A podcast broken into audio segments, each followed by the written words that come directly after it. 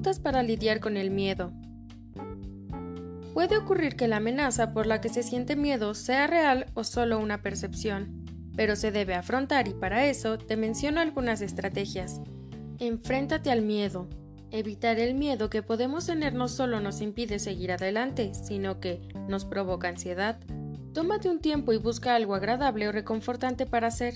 En cuanto te sientas seguro, puedes intentar explorar el miedo de nuevo, tomándote descansos cuando sea necesario. Si te resulta difícil abordar un miedo por tu cuenta, pide ayuda terapéutica. Es lo que los expertos denominan terapia de exposición. Según la Asociación Americana de Psicología, APA, esta terapia puede ayudar a romper el patrón de evitación y miedo. Los psicólogos crean un entorno seguro en el que exponen a las personas a las cosas que temen y evitan. Enfatiza la positividad. El miedo suele hacernos recordar situaciones negativas, lo que refuerza nuestra sensación de que el mundo es un lugar amenazante.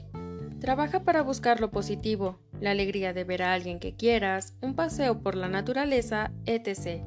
La positividad amplía nuestra perspectiva de las cosas y nos ayuda a crear una resiliencia. En un estudio realizado por expertos de la Universidad Estatal de Ohio, demostró que las personas con una actitud positiva tienen más probabilidad de superar su miedo a hablar en público que las personas con una mentalidad más negativa. Esto podría extrapolarse a otros miedos en la vida. Aprende a vivir con cierta incertidumbre.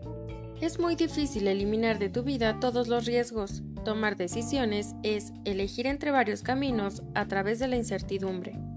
Reduce el miedo al miedo. Muchas veces, más que tener miedo a un estímulo concreto, sucede que tenemos miedo a nuestros propios síntomas del miedo. Por ejemplo, alguien que teme hablar en público, más que miedo a afrontar la situación, le teme que aparezcan palpitaciones, sudoración, temblores, tartamudeo, etc. Ya para finalizar, quiero decirte que lo importante de cualquier estrategia es que nos ayude a gestionar y convivir con todos los miedos que puedan aparecer. No se eliminan los problemas, pero sí se puede luchar para reducir algunos de sus efectos. Un ejemplo es la ansiedad.